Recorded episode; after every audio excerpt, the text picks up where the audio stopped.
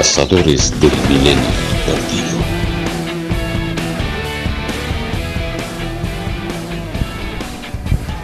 Bienvenidos a Cazadores del Millennial Perdido. Mi nombre es María Angélica Ramírez y hoy les presentamos el episodio finalmente de The Shielded Adventures of Sabrina.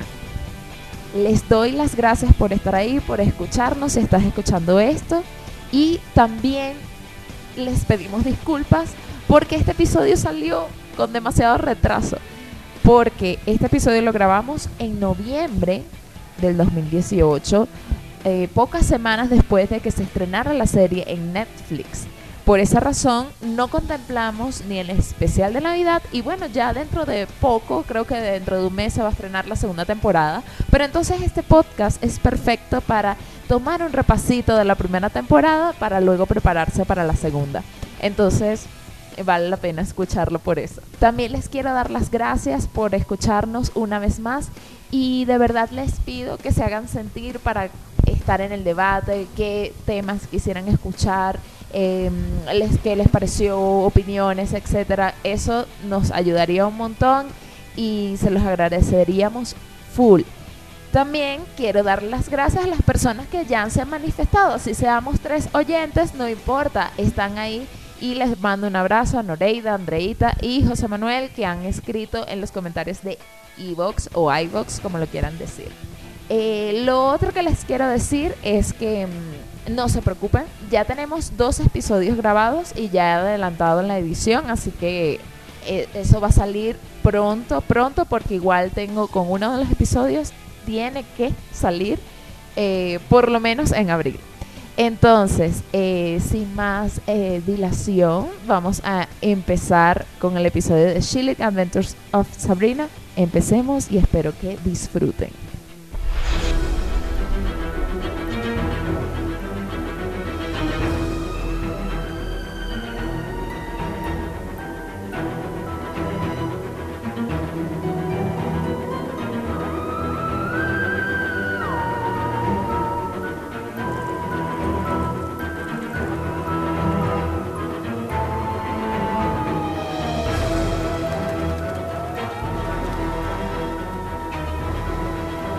Bienvenidos a Cazadores del Millennial Perdido. Una vez más, estamos reunidos casi todo el equipo. ¡Uh! Bien. Hola. Hey.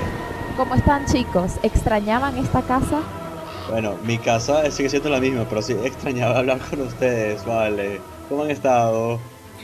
Eh, bien, bien. La verdad, el- bastante extrañado. Eh, este horario de grabación es bastante raro. Eh, más que todo por el hecho de que el- sí, no, no, no, no me imaginé que en verdad pudiese aprovechar de esta forma mi jornada, en serio. Sin tener que mandarlo todo el fin de semana. En verdad es bastante... El, ¿Qué podría decir? Bien chicos, entonces, como ya saben, hoy nos reunimos otra vez para hablar sobre la, la nueva serie de Netflix que se llama Sabrina o Las escalofriantes aventuras de Sabrina o The Chilling Adventures of Sabrina. ¿Qué tal vieron la serie? Eh, obviamente porque estamos aquí, pero quiero que me cuenten primero las expectativas que tenían sobre la serie y luego les cuento las mías. Perfecto. Eh, si quieren puedo empezar yo. Y yo voy a decir, yo le tenía bastantes expectativas a esta serie. Eh, me parecía que podía ser, estaba muy claro que no iba a ser nada cercano a la serie de los 90 de Sabrina la Bruja Adolescente. Ya esa serie para mí había muerto hace bastante tiempo y ver como un reboot me llamaba mucho la atención y con nada más con el tráiler yo sabía que iba a ser una, una cosa completamente distinta. El primer capítulo para mí fue una decepción horrible. Y fue yendo mejorando con a que iba avanzando la serie. Y bueno, lo que sí me gusta mucho como trata esta serie es, es el tratamiento que le dan a las brujas en cuanto a la sobrenaturalidad y cómo ellos tratan, se relacionan con espíritus y con demonios y con el mismo Satanás. Eso a mí me parece que le hacía mucha falta algo serio, por ejemplo, al tema de las brujas, por algo que no se veía en Charm, por ejemplo, o series de ese estilo. Bueno, la verdad, al principio no tenía muy buenas expectativas porque, el, bueno, ¿qué les puedo decir? Sabrina la bruja adolescente, la serie de comedia, la sitcom que todos vimos de, de jóvenes, en verdad para mí fue importantísima y creo que es insuperable. Lo digo de, de una vez, un reboot la verdad no me hizo la mayor gracia, pero eh, me arriesgué a verla, mm, me, me arriesgué a ver la, la serie nueva, porque el- bueno, dije, bueno, vamos a darle la oportunidad, algo así como que, ah, ah, vamos a aprovechar el Netflix, pues. Y la verdad me ha sorprendido. Me ha sorprendido en serio. El primer capítulo fue como que, ok, bueno, sí, buen intento. Pero a medida que la serie fue escalando, las cosas empezaron como que a caer sobre su propio peso y, y miren, el, no, no se puede comparar con la Sabrina de los 90. Esta es otra Sabrina. Y miren, la verdad me lo he tripeado bastante. Esto, lo que sí me he dado cuenta es que hay que superar el primer capítulo. Y una vez que superas el primer capítulo, que requiere un verdadero esfuerzo de superación, ya la serie eh, la, la ves por inercia porque necesitas ver cómo termina. Y, pero sí, el primer capítulo no ayuda para nada a la serie. Es más un obstáculo que un- una invitación a seguir viendo la serie. No sé si les pasó a ustedes más. ¿A ti te pasó, Angélica? En mi caso, cuando yo vi la promoción, la primera mes que salió que el año pasado, yo estaba un poco asustada realmente porque yo era súper súper fanática de Sabrina. De hecho, yo hace como 3, 4 años, yo me vi todas las temporadas de Sabrina, la bruja adolescente. Entonces, bueno, en ese momento no tenía mucho que hacer, pero me dediqué a ver las temporadas de Sabrina y me di cuenta que no era tan buena como yo pensaba que era pero la primera temporada sí mantuvo esa esencia buena o de la misma calidad que yo la recordaba. Igual con el tiempo, pero las siguientes temporadas sí fue como, fue decayendo la serie malísima.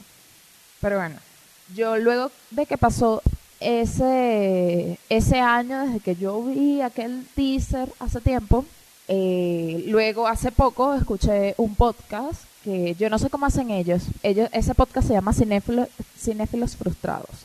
Pero yo no sé por qué o cómo lo hacen. Ellos lograron ver la temporada antes de que se estrenara. Vieron cinco capítulos y ellos hicieron como un review y la recomendaron full. Y yo dije, bueno, vamos a, a verla también. Si ellos la recomiendan, bueno, sí, la voy a ver. Yo enseguida vi el primer capítulo y sí me enganchó. No, no sé por qué hablan tanto de que no les gustó. Pero hubo luego cositas que no me gustaron. Pero yo lo que, lo que sí aprecio es que yo pude separar muy bien lo que sucedió en esta serie al universo anterior. Entonces creo que esa desconexión la, puse, la pude hacer. Y eso lo valoro bastante. Incluso me enganché en la tensión y en la acción de la serie, lo cual me pareció súper bien. Con, respecto a la separación de los universos, es algo que te hacen desde el principio. Te, te dejan muy claro que no vas a ver nada de lo que habías visto antes con respecto a Sabrina. Y esto es otra cosa completamente distinta. Nunca te esperes que sea ningún reboot, ni un remake, ni nada. Esto es otra cosa que casualmente tiene la misma esencia. Es como de un mismo material original, hacen dos versiones completamente distintas. Y eso, eh, eso sí me pareció muy interesante. En cuanto que se nota la, el arte del escritor, de la producción, sé que cada uno interpretó el material base de dos formas completamente distintas y eso sí lo pude apreciar muy claramente y por eso nada más me parece que es válido este, este remake. No solo eso, en verdad eh, Roberto Aguirre Sacasa, quien es el responsable de la serie, bueno, ¿en manos de quién estamos? Estamos en manos de un muy buen, eh, de un muy buen guionista, un excelente escritor de cómics, ha hecho, ha, intervenido en el universo de Marvel y en efecto él tiene una especie de, por llamarlo de alguna forma, una especie de fetiche en, en, en desencantar eh, leyendas adolescentes eh, norteamericanas. Eh, Archie, él convirtió a, la serie de Archie o sumergió a estos adolescentes que conocemos, bien sea por la versión animada, en sumergir a estos adolescentes en, un univer en el universo de un apocalipsis zombie. Es decir, ya, ya este autor, ya, ya digamos que trae esa cola, esa, esa necesidad de, de, de presentarnos el, personajes ya conocidos y, y ponerlas en una situación totalmente distinta, el- lo que estabas diciendo hace un momento. Es el mismo material, pero con una, con una esencia totalmente, con una esencia totalmente distinta. En verdad, no podíamos clasificarlo como algo nuevo porque ya existe, pero miren, la verdad el producto final no ha quedado nada mal. Bueno, ya que nos adentramos así directo al argumento de la serie, yo he escuchado mil podcasts que hacen como un preámbulo, bla, bla, bla. No, nosotros ya, directo, vamos a hablar. Entonces, ya que estamos en este tema del cómic, ¿qué les parece la estética en general de esta serie? Algo que yo no soporto particularmente es el intro. El intro me parece fatal. O sea, cada vez que sale ese intro, yo le doy a omitir intro. Más allá de eso, sí me parece que hacen unos juegos con ópticas, con la profundidad del campo y unos movimientos de cámara un poco extraños que no estoy entendiendo mucho. Quizás colorean demasiado las luces para mi gusto y, para darle como un toque medio ochentoso, medio oscuro, medio que no vea. Sí me parece que es muy oscura visualmente, no en el sentido de que salgan cosas del demonio, ni de Satanás, ni de miedo, sino que es como que le bajaran la, la opacidad, la iluminación a todo y es casi entre las sombras que se distingan a los personajes. Eso no necesariamente me gusta mucho, me parece que es complicado de verlo. Más bien tengo que hacer un, esfuerzo para poder entender lo que estoy viendo y eso no, no me atrae para nada. Más bien es otro obstáculo a superar. Yo creo que el, el objetivo de esa, de esa introducción es, es, um, es uno mucho más simple. Es más bien como que, hola, lean el cómic, compren mi cómic. Mi cómic se ve así. Y en efecto, así se ve. No, en verdad, en verdad. Totalmente. Y yo lo que creo es que como, ah, bueno, esto salió de un cómic, esto no lo inventamos nosotros, esto es de un cómic y te lo recuerdo y te lo recuerdo. De paso, no sé si es que ya eh, donde ahorita estoy, en verdad, literalmente me está pudriendo el cerebro o qué. Pero miren, si normalmente en una venta eh, se suele pedirle a los a los vendedores que hagan cross-selling, es decir, que te venden cosas asociadas al producto que compraste hace un momento, ¿por qué no se puede hacer en Netflix? ¿Por qué no se puede hacer en una, en una serie? Eh, si te están vendiendo la serie, ¿por qué no te pueden vender también el cómic? ¿Por qué no te pueden vender también la serie anterior, por ejemplo? No, y yo creo que también es una forma de mantener así como eh, de entrada en la presentación de lo que va a ser la serie que viene de un material que ya existe, que ya está escrito, que ya está dibujado y que ya otra gente lo vio y es como una forma de darle también tributo al material bruto y respeto al material original. Son en efecto páginas del cómic. Yo quería retomar un punto que me parece súper importante, que lo mencionaste Javi y gracias. De nada. que es, por ejemplo, uno, lo de la oscuridad de la pantalla. Yo pensaba que era mi computadora, yo pensaba que era mi televisor, pero había momentos que yo le subía el brillo al máximo y me tenía que pegar a la pantalla y decía, no estoy viendo un coño. Y claro, en todo es en la oscuridad, entonces azules y negros. Entonces no ves, no ves qué está pasando. Tal cual. Algo, bueno, puede ser una decisión estética que justamente sea una simbología y que el, creador o, la producción te quiere decir justamente vas a ver toda esta historia a través de las sombras y puede ser una buena forma de interpretarlo. Pero más bien a mí me parece una forma eh, complicada de que uno vea el material, más bien es un obstáculo, más bien me hace que me aleje del material. Es difícil de ver nada más porque es demasiado oscuro. Yo en algún momento ya estoy muy viejo aquí y yo no veo esto.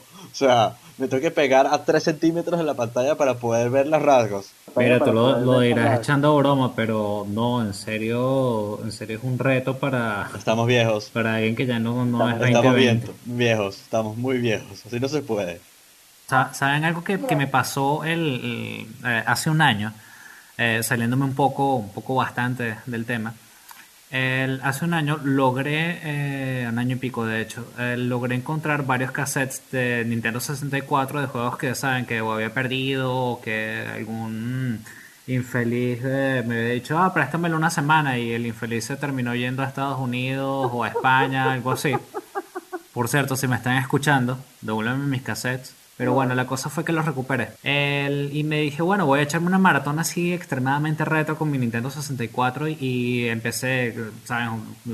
ok, vamos a empezar, vámonos por la goma. Castlevania, ¡pam! Señores, no podía ver. tuve que acercarme al televisor como, como no sé, estaba pegada como un metro, metro y medio, porque es que en verdad ya lo... eh, la- la- me acostumbré tanto a la calidad de imagen de un, de un PS3 o de una plataforma ya tan actual que, que la resolución de un 64 me queda así como que, Dios mío, yo, yo de pequeño cómo podía ver esta vaina. Y, y lo hice. Bueno, pasé unos cuantos mundos y eso. Bueno, después la cosa se me complicó por allá, pero eh, la cosa es que me, me costó, en verdad. Le tuve que echar piernas, voluntades, lo que ustedes quieran decirle, para poder ver bien el juego. Estoy viejo.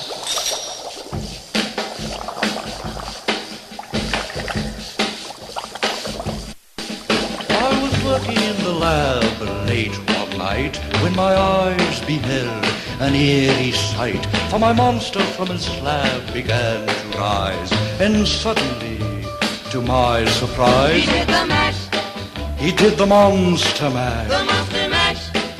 It was a graveyard He smash. did the mash, It caught on in a flash. he did the mash. He did the monster mash. From my laboratory in the castle east to the master bedroom where the vampires feast. The ghouls all came from their humble abode to get a jolt from my electrode. They did the mash, They did the Y regresamos, vamos a seguir hablando de la estética de It was a Sabrina.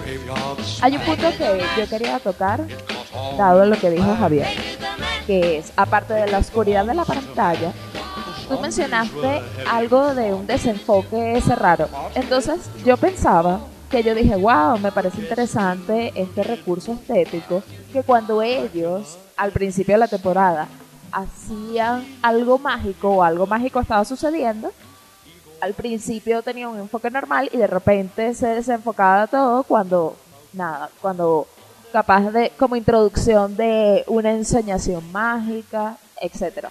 Yo pensaba que ese era el código para introducir la magia dentro de la serie. Y al principio yo lo vi así y me pareció sú- súper chévere. Pero luego me di cuenta que lo usaban sin elementos mágicos y luego yo dije, entonces ¿para qué hacen esto? No es tan especial como yo pensaba. Sí, eh, es como que establecen un código que justamente lo que quieren hacer es como que cuando algo extraño va a pasar, algo de magia, lo que tú estabas diciendo, pero de repente, de repente empiezan a abusar del recurso y es como que es como que alguien vio el primer capítulo y dijo, ay, pero se ve bien feno esto, vamos a en todos los capítulos. Es como, ya va, hay un sentido aquí, es como que presentaron una idea y no la terminaron de llevar a cabo, sino que como que alguien o el director de arte o quien sea, no sé, en verdad, se dejó llevar porque le gustó mucho como se veía y lo empezaron a usar indiscriminadamente y a mí eso me parece un error.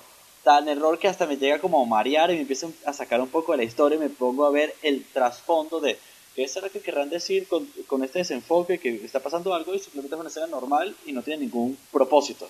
Me parece un error a mí, eso. Sin embargo, a mí, todo lo que corresponde a la estética de terror y a la dirección de arte, en cuanto a que Sambrina Ujú. siempre va de rojo, ese tipo de cosas, me parece un acierto y me gusta, realmente, me agrada. Pero sobre todo esos morados y rojos, casi todos morados y rojos, eso me gusta.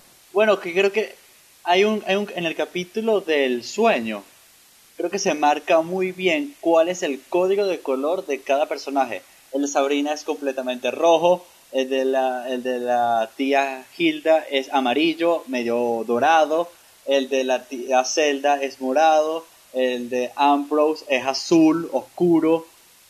Y, ahí ya uno va diciendo más o menos cuál es la intencionalidad o por lo menos la personalidad de cada uno. Podemos decir, por ejemplo, si Sabrina es el rojo, que es súper intensa y súper apasionada con lo que le interesa, con lo que ella busca, su imprudente teenager tal cual.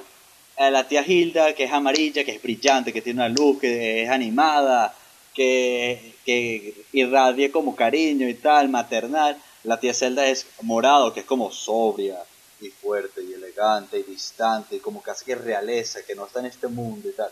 Y Ambrose, como está preso en, en, eh, eh, la casa y no puede salir y está azul, es como frío y siempre está como una prisión y no se puede relacionar con el resto de los personajes más allá de la casa. Los colores y la iluminación de los personajes ayudan como a ese entendimiento de cada uno a medida que se va desarrollando la serie. Y Ambrose serie. es, el, es quien está reemplazando a Salem. Exacto, porque además el Salem es muy chévere y todo, pero, co- pero es un gatico y ya, pues. Me parece, fi- me parece finísimo, pero, pero no es el Salem que, que hablaba y que tenía como esta relación de amigos con, con Sabrina. Yo lo que quiero aclarar es que yo he visto tanta gente, pero tanta gente en Twitter, en Facebook, diciendo, ay, qué horror, este sale no habla. O sea, imbéciles, supérenlo.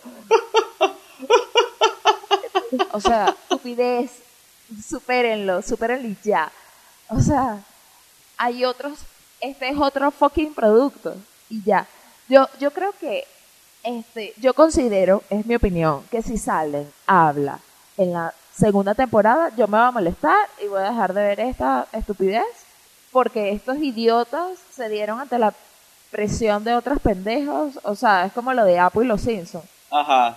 Pero es que yo creo que el personaje de Salem como gato que habla en Sabrina la bruja adolescente calza perfectamente con todo lo que nos está mostrando ese universo. Aquí un gato que empiece a hablar va a desentonar completamente de lo que venimos trabajando durante toda la temporada o durante todo el universo inclusive. Aquí un gato que habla no, no va a ningún lado. Esto es mucho más real y visceral que eso. Ajá. Spoiler alert. Por supuesto. Además, los gatos parlantes o animales parlantes son demasiado de los 90 y yo quiero que se queden ahí. Tal cual. Que se quede ahí. Lo que sí me preocupa es que en el último capítulo, tú sabes que la profesora esta, Mrs. Walter. ella, que no es la profesora, que es como el demonio profesora, etcétera. Ella, eh, para no decir tanto spoiler, en el último eh, episodio ella tiene un cuervo, ¿no? Entonces ella le está contando, digamos, a otro personaje de la serie eh, su plan macabro o todo lo que va a suceder en el capítulo. Ok. Ah, mi plan, bla, bla, bla. Entonces, el cuervo está ahí también, aparte de este otro personaje. Entonces, al final, esta persona que estaba ahí, ella le contándole eso, se va de alguna manera, y luego ella mira al cuervo y, lo- y le habla al cuervo. Entonces, claro, a mí siempre me gustó eso, que ellos hablaron un lenguaje que solo ellos entienden, ¿no? Ajá. Ella lo hace con Salem Exacto. también. Entonces, ella le pregunta al cuervo, ¿crees que pase algo? No sé, que le pregunta exactamente. Y el cuervo le, le responde, sí. Y yo dije, no.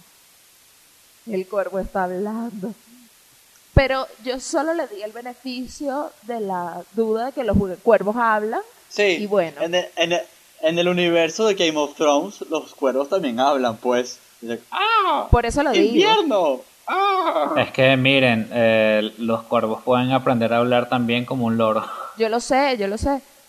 Por eso lo digo. Yo lo que quiero decir es que yo espero que esto sea muy puntual, porque los cuervos se pueden hablar, a que Y no para introducir un parlante Salem. Sí, no, no. Bueno, no creo. El Salem va a hablar en algún momento. No va el, pero claro, aquí va a determinarse en verdad el, la- el éxito o el, o el fracaso en verdad ante la, la presión social, por llamarlo de alguna forma, que, que sufre la serie. Eh, bueno, en este caso sería como presión de consumo. Pero él tiene que hablar, es un familiar. Y eh, me voy precisamente por lo que está diciendo María Angélica. Eh, Salem habla en el sentido de que eh, habla es con Sabrina. Puede hablar en un sueño, puede, po- podrá hablar en alguna otra, em, por llamarlo de alguna forma, en otro plano, puede hablar a través de sueños por el hecho de ser un familiar. El familiar está íntimamente ligado al, al- brujo eh, y no es, una, idea nada más de- del, del guionista de la serie. La idea del familiar es muy, muy antigua y sirve como eso. El familiar eh, nace eh, o, o es producto de qué? Es producto de un brujo con algún tipo de fuerza, pero obviamente fuerzas de naturaleza mágica. Y el familiar precisamente le sirve de espía, le puede servir de, de, de consejero. Entonces Salem, eh, Salem en algún momento va a hablar. No para todos, o va a hablar es nada más para Sabrina. Mm, Quizás eso también lo presenten en el último capítulo, eh, que este familiar de la Mrs. Walter le habló solo a ella. Quizás los demás no lo escucharon así. Y como estamos viendo desde la perspectiva de ella, todos como espectadores lo escuchamos. Esa puede ser como la salvación de este tema. De verdad que, bueno, sí. yo no sé si, si es que estoy muy lentita últimamente, pero yo no entendí muy bien el concepto de familiar, de lo pidió, yo no sé si me perdí algo leyendo los subtítulos. Yo de verdad que yo dije, bueno, ok, está bien, vamos a dejarlo fluir. Eso, eso es algo que yo quería comentar en algún momento con respecto a mi crítica al primer capítulo. El primer capítulo de Sabrina tiene un problema de exposición de información. Que, como te tienen que dar un contexto de el pueblo, de Sabrina, de la familia, de las tías, de la casa, de la magia, de los demonios, incluso de la escuela, de las academias oscuras, y te lo tienen que dar todo a la primera media hora para que tú sigas viendo eh, el episodio y entiendas lo que está sucediendo, te lo dicen en forma de que los personajes hablen de eso de una forma muy casual. Entonces, una conversación súper random, y como que, ay, yo debería tener un familiar. Y viene la tía Zelda y dice, oh, pero Sabrina, ¿por qué dices eso? Si los familiares son eh, eh, demonios o lo que sea en, en forma de animales, y eso nada más lo puedes pedir yendo al bosque, como que... Y te dan un poco de información de una forma que uno la pueda digerir, pero en una forma orgánica. Y eso, como es toda la primera hora del primer capítulo, a mí me pareció súper. Eso fue lo que me sacó del primer capítulo que tuve que superar, que fue como no te vamos a mostrar lo que el universo o el mundo o el pueblo, las relaciones, sino te las vamos a decir de una forma sencilla que la puedas digerir rápido y me pareció que es una subestimación a la audiencia. Más allá de eso, creo que es que. em, ¿Qué pasa? Dense cuenta más o menos de del el promedio de capítulos de que del el promedio de capítulos que ahora tienen la serie. El- tienen que si, miren, a lo mucho 10 episodios, 12, algo así, no, no podemos decir que pasen de los 20. El- estamos hablando de que, miren, no, no sé si, si me estoy pasando de dramático qué carrizo, pero creo que el- estamos como que a la puerta de un nuevo, de un nuevo nivel o, un nuevo, o, de una nueva forma de consumo. Las series tienen que ser rápidas, las series tienen que estar ya, sabes, lanzas la primera temporada, ya tienes que buscar la forma que te aprueben las siguientes dos, tres temporadas, tienen que ser... eh, eh, tienen que ser entre 10 episodios para que la gente las pueda ver rápido. Entonces creo que eso en cierta forma eh, limita que se, a que se den algunos hechos que, que deberían ser esenciales para la narración. A mí, por ejemplo, me chocó bastante que desde el principio viéramos al diablo. En el primer capítulo.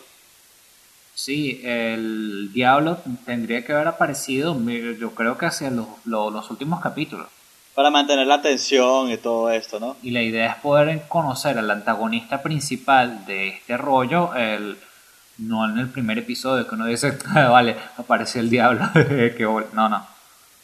No, no. Si- sino que uno en el noveno episodio, en el octavo episodio, de repente ve a ese bicho así y ay, coño, es el diablo. Ok, te compro esa. Es el diablo, pues. Sí, hay que tener como, como, como más respeto como antagonista a- o fuerza antagónica de toda la serie y no simplemente mostrarlo de que... Porque al, al, al sobreexponer, que creo que es el problema que tuve en el primer capítulo, ya no hay ningún... Bueno, no es que no hay ningún tipo de sorpresa, pero ya no... como espectador, ya uno simplemente está mirando la serie y no participa en descubrir lo que está sucediendo. Es simplemente un espectador pasivo. Y eso es lo que me molestó al primer episodio que tuve que superar. Bueno, pero yo considero que hay sobreexposición del diablo en todos los capítulos. En todos aparece, en todos. Creo que no hay ninguno en que no aparezca en realidad. Bueno, pero me refería a sobreexposición también de elementos culturales, también, o sea, en cuanto a la exposición con la sobreexposición con la relación de ella con las amigas o de o de Sabrina con el colegio o de Sabrina con la academia, o sea, cuando aparecieron las tres hermanistas siniestras, las brujas estas, fue súper random y fue una forma muy eh, sin sentido de, de, de a estos personajes que no tienen ningún sentido para qué aparecer ahí, sino simplemente para joder y ya. En eso sí estoy de acuerdo. Bueno, chicos, vamos a continuar hablando de esto y de y quisiera introducir en el siguiente segmento los elementos que, que toca el argumento o la trama de la serie. Creo que hay varios elementos que pudiéramos mencionar y desarrollar en el próximo segmento del programa. Entonces, quédense ahí, porque seguro escucharemos algo del próximo capítulo o alguna otra cosa. Quédense ahí y seguimos.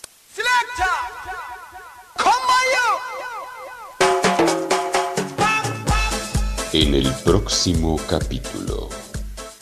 Eh, si tú eras metalero, tú no podías decir. "Ah, Hoy en día puedo decir, sí, me gusta Pet Shop Boys y ¿sabes qué? Me gusta que jode. Eso es algo que puedo decir hoy en día. Pero en mis días tenía que ser un fanático de Pet Shop Boys de closet. películas y tal, no es que, ay, sí, yo soy punqueto, pero no puedes bailar merengue, que eso me pasaba cuando yo era adolescente, que a mí me encanta bailar merengue, y bueno, era medio punqueta. Hola, mi nombre es Javier y a mí me gusta mucho Taylor Swift. Miren, esto, esto se trabaja así. En tu computadora tienes todos los 30, 80, ciento y pico de gigas de música. Que la broma va desde Halloween, pasando por Anthrax, subiendo a Sonata Ártica, bajando hasta, hasta Napalm Death. Y allá en el fondo, en esa carpeta que dice trabajos de la universidad, borradores, empiezas a abrir carpetas, carpetas, aparece que sí, Luis Miguel, una o dos canciones. Juan Gabriel, una o dos canciones. Es como que no, eso no se puede enterar nadie. Eso está en el fondo más oscuro de las carpetas de, nuestro, de nuestras laptops. Bueno, allí están esas canciones. En el próximo capítulo hablaremos de nuestros placeres culposos. No se lo pierdan aquí en Cazadores del Millennial Perdido.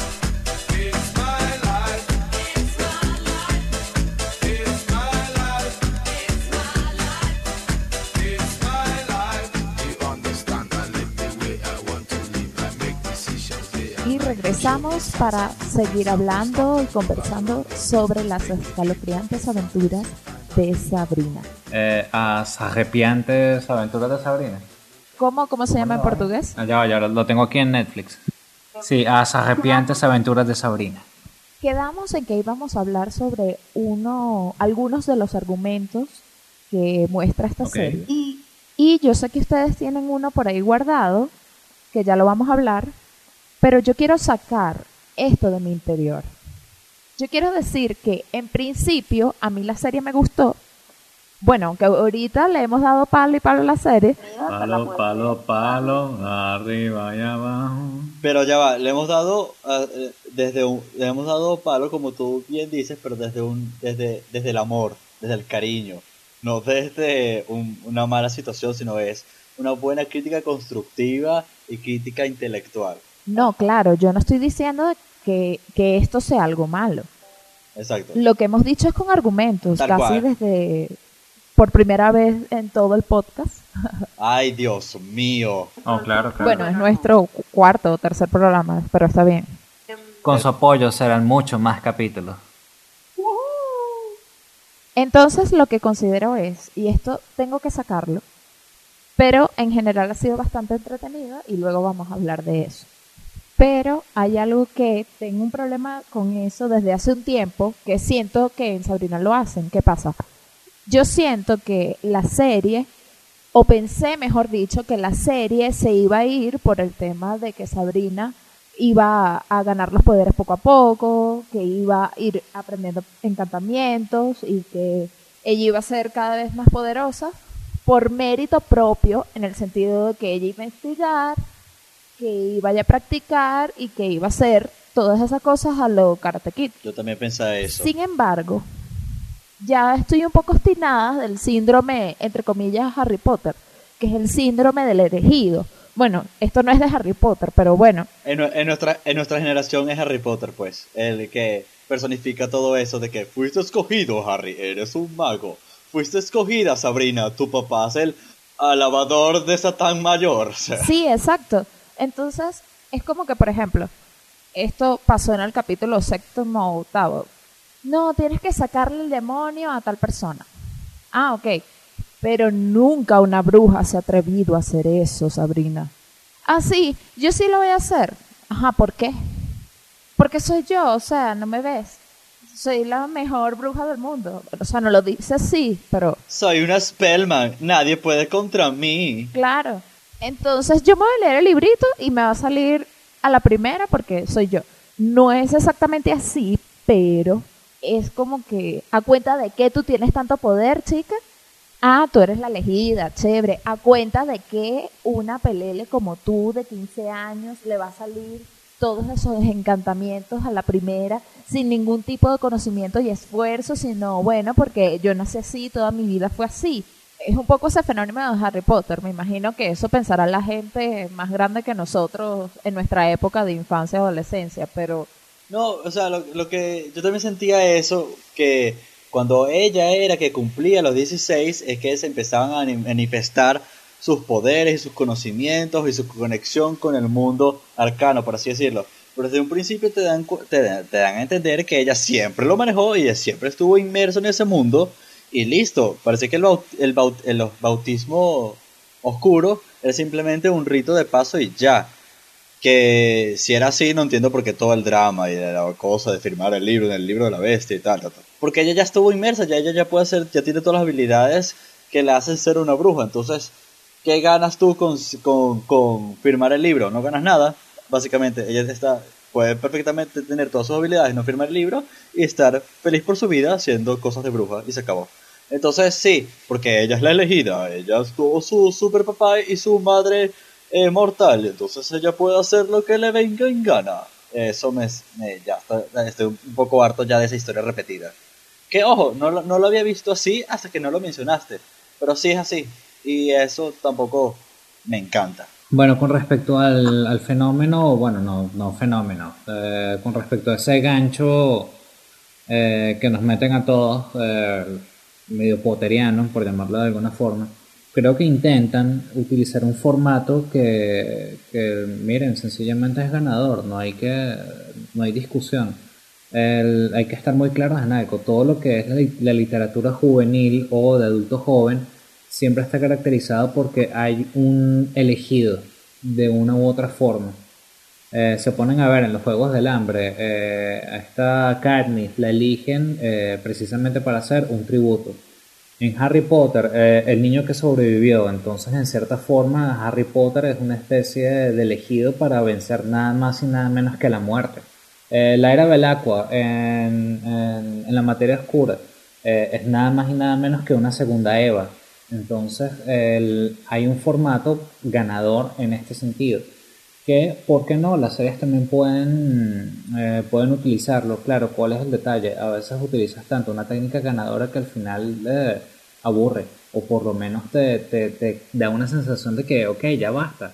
Paren con esto. O por lo menos, coño, Exacto. Sabrina, no seas tan sobrada y no le des cañonazos al gusano ese que exorcizaste. Versia. Pero lo que yo quería de aquí decir, y esto va a ser el comentario abuela del podcast de hoy, Viniendo de ti, obvio que va a ser así, pues. que por eso tienes toda una generación de niños creyéndose que son los más ultra cool del mundo y que, ah, es que yo soy influencer. Ajá, pero ¿qué sabes hacer? Bueno, no, bueno, sé ganar seguidores así rápido, de hoy para hoy, de mañana para mañana. Entonces, ¿tú qué vas a hacer elegido de qué? Cállate, o sea, trabaja.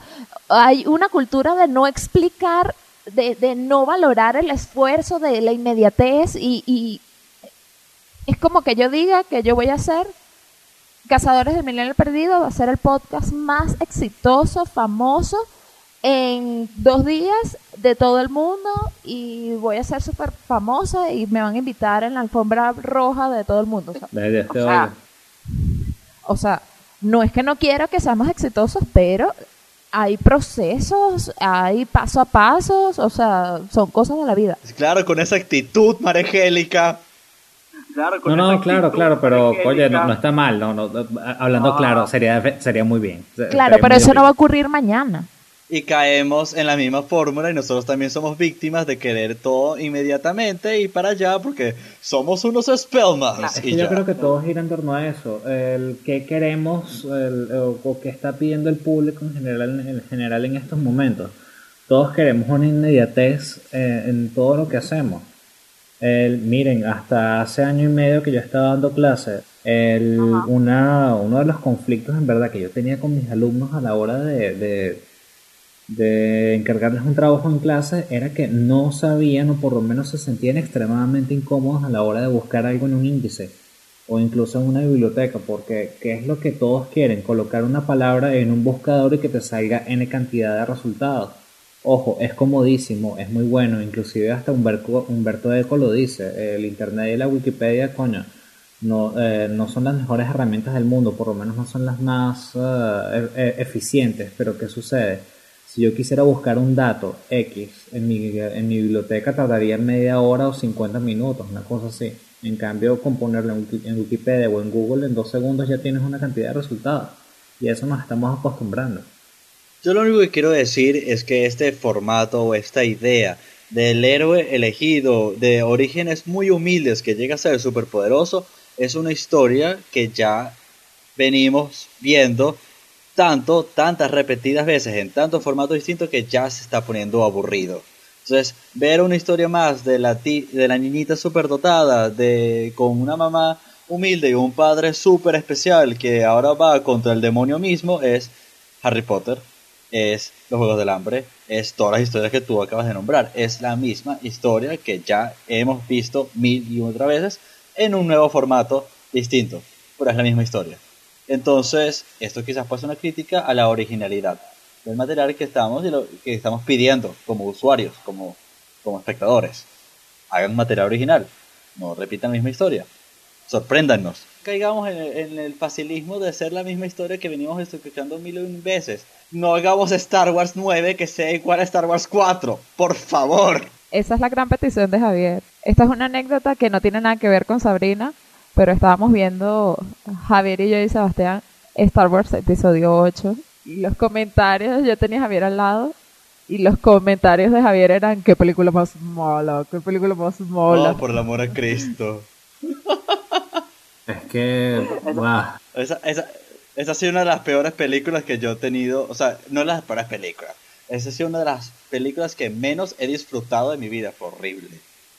J.J. Abrams, no hagas más Star Wars, por favor. No, déjalas ir. Déjalas ir. un comentario que también me da risa. Sebastián, bueno, eh, Sebastián saben que también está en el equipo de cazadores. Yo le pongo el primer episodio de, Safri- de Sabrina y él, y él vio algunos y varios por la mitad. Porque ya sabemos que a Sebastián no le gusta mucho el- el- la fantasía. En fin, él vio el mensaje por YouTube del caso anterior diciendo como que, ay, por favor, vayan a ver la nueva Sabrina, les damos todo nuestro apoyo, bla, bla, bla. Y Sebastián pensó que iba a ser un remake súper fiel de Sabrina la bruja adolescente.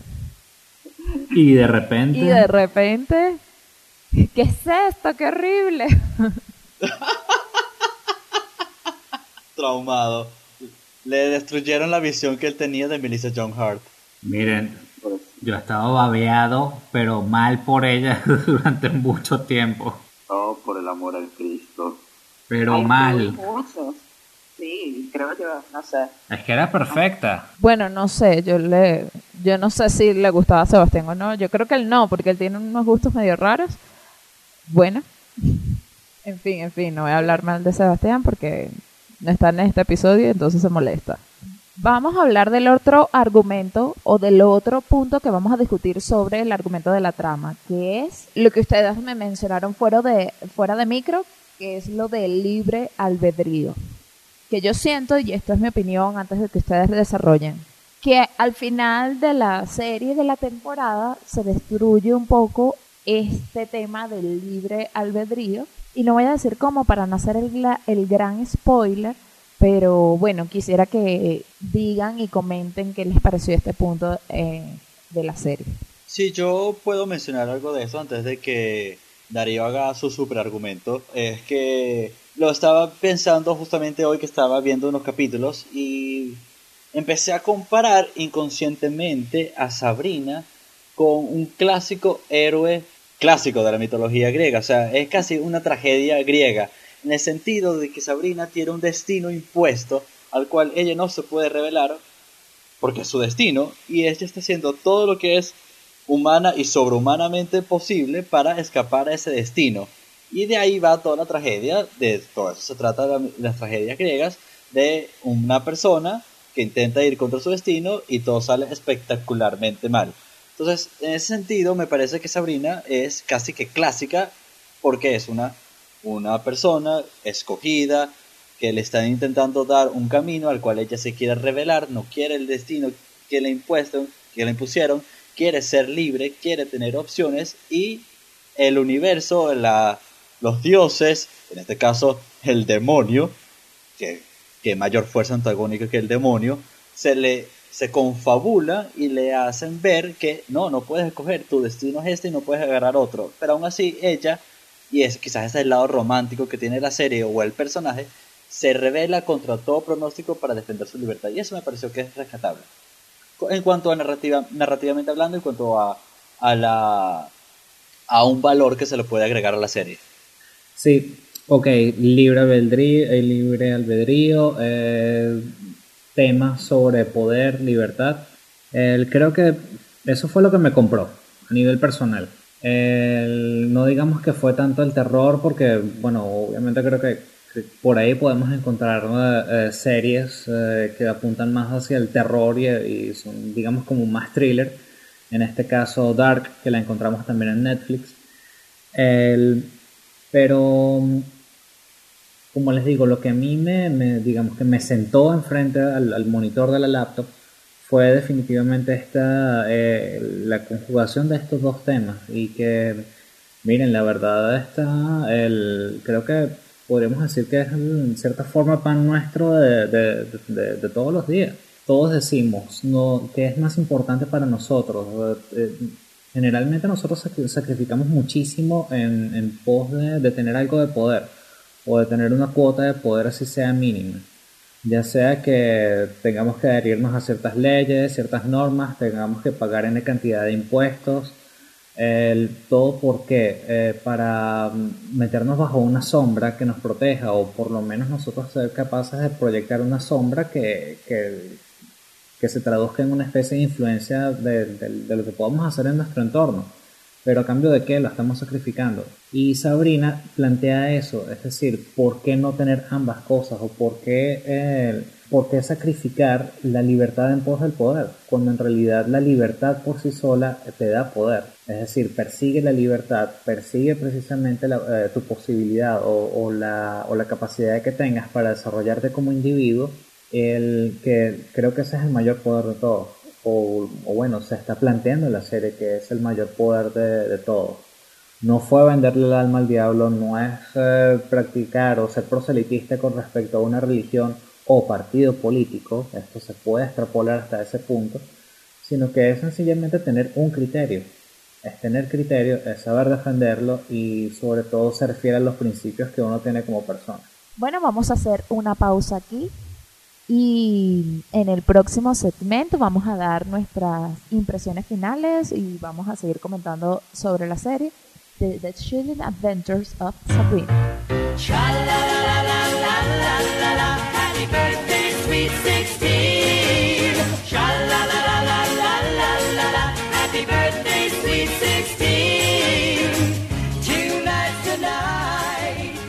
En nuestras redes sociales, Facebook e Instagram como Cazadores del Millennial Perdido, en Twitter como Cazadores del MP y nos puedes escribir también a nuestro correo electrónico cazadores del millennial perdido arroba gmail.com.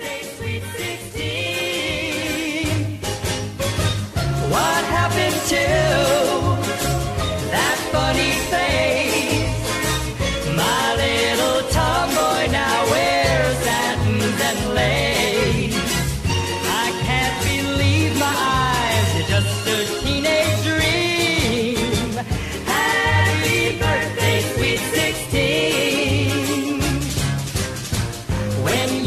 were only six, I was your big brother. Then Y when regresamos de la pausa. Vamos a seguir hablando de las escalofriantes aventuras de Sabrina. Hay un tema que no hemos mencionado que es como que que me parece que a pesar que en Sabrina hablan del satanismo súper relajadamente y hacen sus ritos satánicos, etcétera, etcétera, sí es... Alabados a Satán. ¿Cómo? Alabados a Satán. Bueno, eh, yo sí no voy a decir eso, no lo pienso decir, pero eh, la serie es muy políticamente correcta y también como que pretende darle voz y darle participación a lo que la serie considera que es minoría, a lo que la serie considera que es raro, etcétera. Por ejemplo, que las hermanas silenciosas, una de las hermanas sea morena, la otra sea pelirroja, la otra sea asiática y luego eh, también tenemos la otra amiga que tiene su conflicto que es eh, no sabe qué es, que es niña, es niño, no lo entiendo. De hecho, yo vi toda la serie y no, no termino de entender qué es lo que ella quiere hacer con su vida. Pero bueno, yo creo que ni la actriz ni el propio personaje lo tiene claro. Totalmente. Y luego también está Ambrose, que bueno, a mí también me parece normal, pero creo que en la serie quieren hacer una representación o quieren tener una representación de alguien. De cada grupo social. Si hubiera un grupo social que representara a los unicornios, bueno, entonces hubiera un unicornio en el... Estás asumiendo que no soy un ser mágico. Ah. Ah. Dímelo. Bueno, no te representaron en Sabrina, Darío. Bueno, pero, pero, pero hablando de la representación, es ya esto es un nuevo normal. Hay que aceptar que ahora todas las series se tienen que regir por este nuevo código de política correcta, de que tiene que haber la misma representación que hay en el mundo real, la tiene que estar en todas las series sin importar que haya cabida o no. Porque en verdad dudo mucho que en Greendale, sea donde sea Greendale de los Estados Unidos, haya en verdad una representación tan, fi- tan fiel a todos los grupos étnicos, sociales, de género, que de todo el mundo. Ya esto es simplemente unas políticas de Netflix como canal o como productor de contenidos. Simplemente no puede ya alejarse de eso porque la comunidad o los espectadores de las series demandan eso. Ya eso se le va a escapar a todo el mundo de las manos y simplemente va a tener que haber el personaje gay, el personaje negro, el personaje asiático, el personaje blanco, el personaje blanco mujer, el personaje blanco mujer no estudiado, el personaje blanco hombre estudiado No estudiado, el, el personaje negro con título universitario, el que no, el gay eh, afeminado y el gay no afeminado, eh, la etcétera, etcétera, etcétera, etcétera. Ya no podemos escapar de eso, es el nuevo normal. Sí, bueno, eh, creo que como productora Netflix tiene que, que blindarse en ese sentido. El- sabemos que, bueno, ustedes muchísimo más que yo pueden saberlo, el, el peso de la opinión pública puede, puede llevar a cancelar temporadas completas de series, puede llegar a censurar personas, así que, bueno, eh, es la mesa que tenemos servida, señores. Eh, hay que, creo que nos toca en cierta forma aprender a comer estos platos y el ver eh, exactamente qué, qué podemos aprovechar de todo esto. El- me agradó mucho eso que acabas de comentar, Javier, sobre que eh, definitivamente sí es la, es la normativa o ya es el proceder habitual de Netflix.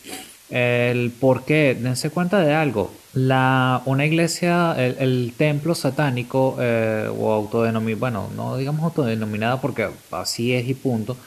El templo satánico eh, en los Estados Unidos eh, ya reclamó eh, propiedad intelectual a Netflix por el hecho de haber utilizado una estatua de Baphomet, que al parecer ellos tienen en su templo. eh, el- y, re- y bueno, ahora están reclamando propiedad intelectual, están diciendo que el- la serie está tratando de transmitir cierta eh, satanofobia, por llamarlo de alguna forma, de alguna forma. Ofilia, diría yo, sataniofilia también.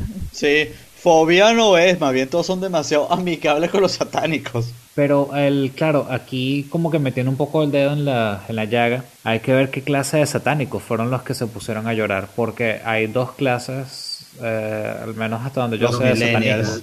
Están eh, estos satanistas, que son los del templo de Satán, en los Estados Unidos, el que se dividieron, o por lo menos eh, fue un- eh, ellos sufrieron una especie de, de división, una especie de cisma en los, en los 70, porque eh, Anton LaVey, un famosísimo ocultista satanista, él, creó precisamente este culto a Satán y crea la iglesia de, de Satán. Entonces, ¿qué, ocurre?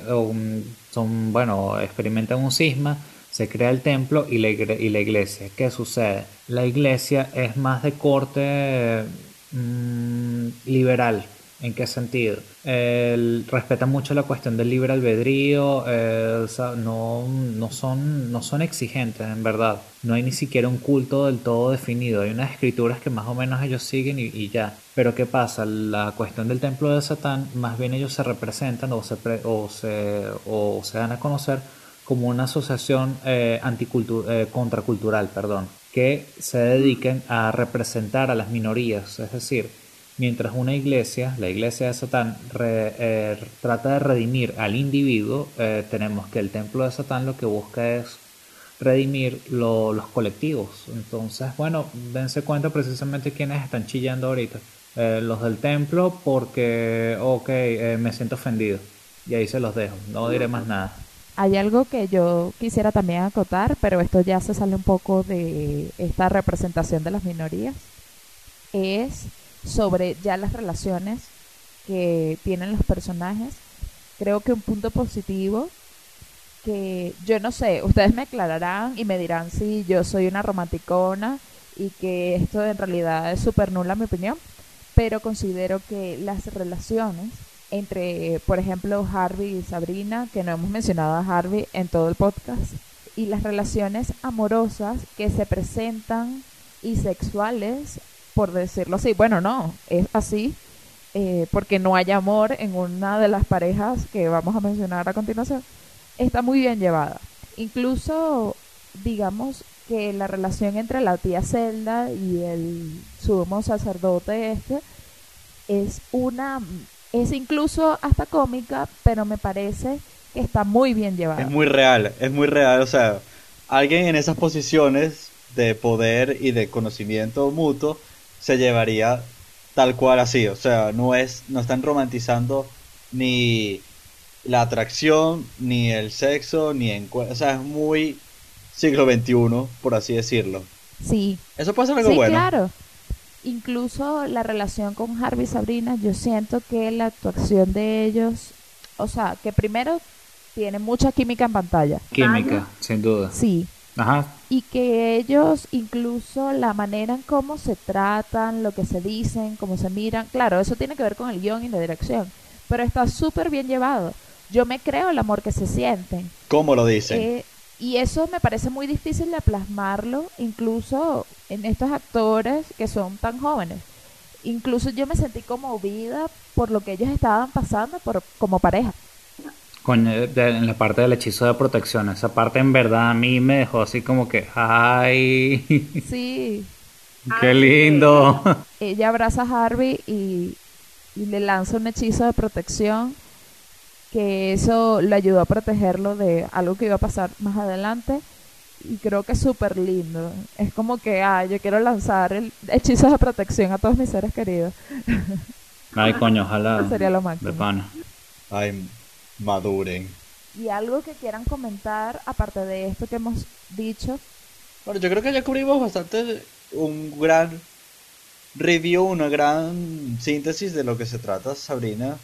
O sea, por, por mi lado, no estoy bastante satisfecho con lo que hemos dicho. O sea, quizás para terminar como una nota positiva, sí me parece como una, no- una, un intento nuevo de tomar una historia que ya conocemos, o por lo menos la, lo que habíamos dicho, la base de algo que ya existe, e interpretar una forma original, si bien toma elementos muy clásicos, muy Harry Potter, de Harry Potter, del héroe elegido y tal, es una, es una nueva representación, o sea, se nota como el arte, se nota la entrega al producto final, se nota que lo hicieron como con un propósito bien definido de entretener y no simplemente de sacar contenido por sacar contenido, de ganar dinero a costa de un material original. Me parece que lo representa el cómic, la idea, el culto, la magia.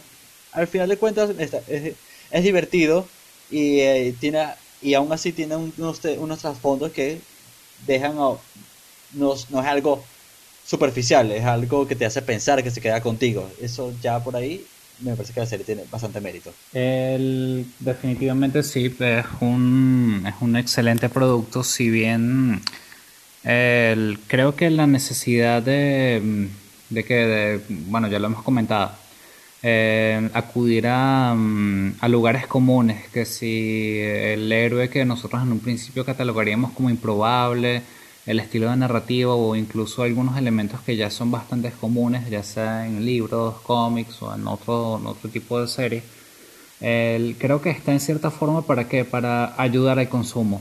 Es que sencillamente la- eh, podamos ubicarnos eh, en un sitio en particular y, poder ver la serie de una forma mucho más, mucho más sencilla. El- digamos que bueno, Bueno, ajá, dale, dale. Si te puedo interrumpir aquí, Darío, eh, justamente la serie se puede enmarcar en este tiempo histórico del año de la mujer y del feminismo, de reivindicar los la igualdad de género y el movimiento Me Too, porque Sabrina es un personaje bastante feminista, o sea, tiene unos ideales muy liberales en el sentido de, de que es- una mujer que o una adolescente que no es simplemente quiere el novio y quiere salir a rumbear, sino que tiene uno- un criterio muy de la época y unos valores muy propios de este momento histórico que estamos viviendo y la serie no se escapa de eso, sino más bien lo, lo asume y de frente, desde siempre. No, y lo está aprovechando, y lo está aprovechando en, muy- en un muy buen sentido. Exacto. No solo, en, el, no solo en, la, en la cuestión de que Netflix busca blindarse, eh, evitarse rollos, como quien dice, pues está usando la fantasía precisamente como un puente entre el individuo y su realidad. Porque él te dice, hay, hay demonios, hay demonios afuera, y la forma de, y, en efecto la forma de, de, hacerle frente no es quedarte metido en la casa, no es quedarte detrás del monitor de la computadora, del televisor, de la laptop, lo que quieras, sino que actuar. Es salir, dar la cara, es reunirte con las personas que forman tu comunidad, tus amigos, eh, sin importar lo diferentes o lo distantes que puedan estar de ti.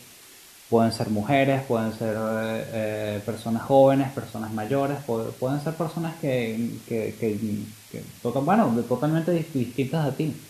La cuestión es, en, en efecto, unificar criterios y, y enfrentar las situaciones que, que se nos plantean. Han agarrado fuerza gracias a, movimientos como el Me Too, han agarrado fuerzas precisamente a eh, feminismo. Obviamente vemos que Sabrina eh, trasciende un poquito, eh, recordemos, no es la Sabrina de los 90, que era una comedia. Estamos hablando de un producto totalmente nuevo, un producto totalmente distinto, con una narrativa que difiere totalmente de la Sabrina de- que terminó en el 2003, si mal no recuerdo sino que esta Sabrina está, eh, eh, está pendiente de que no, no quiere sobresalir por el hecho de sobresalir, es una Sabrina que quiere justicia y punto. Sí, yo creo que, que a pesar de todo lo que hemos comentado aquí, que malo, bueno, me parece que es una serie que está súper bien y que es súper disfrutable y que es entretenida y que es bueno para pasar el rato y disfrutar. Y ya que, bueno, que se estrenó en una época de Halloween, también era como ideal para eh, mostrar un producto como este. Bueno, chicos, ¿algo que quieran comentar o acotar antes de despedirnos? Bueno, solamente para comentar a la audiencia que el, bueno, el- pueden encontrarnos por los canales de siempre, pueden encontrarnos por Twitter, Instagram, pueden encontrarnos por nuestro Facebook. Esperamos sus comentarios si tienen dudas sobre alguno de los temas que se trataron eh, en, en todo el podcast. Eh, miren, bienvenidos sean. Eh, nos encantaría que en algún momento algunas de sus dudas o algunos de sus planteamientos eh, pudiesen llegar a algunos de los, a algunos de los programas. Sería, sería excelente, en verdad. Bueno, yo quiero también aceptar la invitación de Darío. Cualquier comentario es bienvenido. Sería buenísimo que nos pudieran incluso proponer temas que quisieran que discutiéramos aquí, lo habláramos como este grupo de amigos a distancia que somos y que se sumen a la, conversación en, cual- en cualquiera de nuestras redes. Estamos esperando cualquier tipo de interacción y que difundan y se suscriban y compartan. Es muy importante que compartan para que lleguemos a todas partes del planeta, oye. Bueno, gracias chicos y nos vemos en el próximo episodio de Cazadores del Millennial Perdido.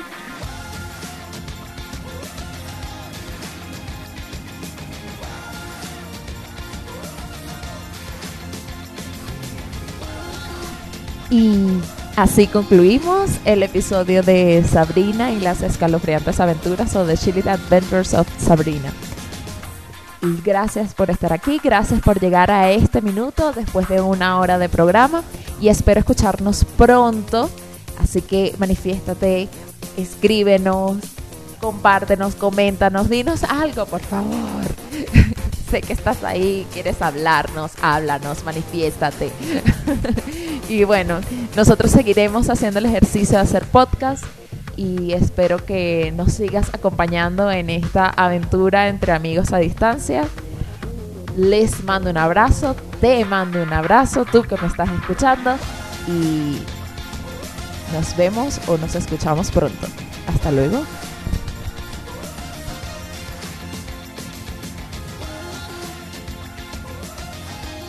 Cazadores del Millennial Perdido.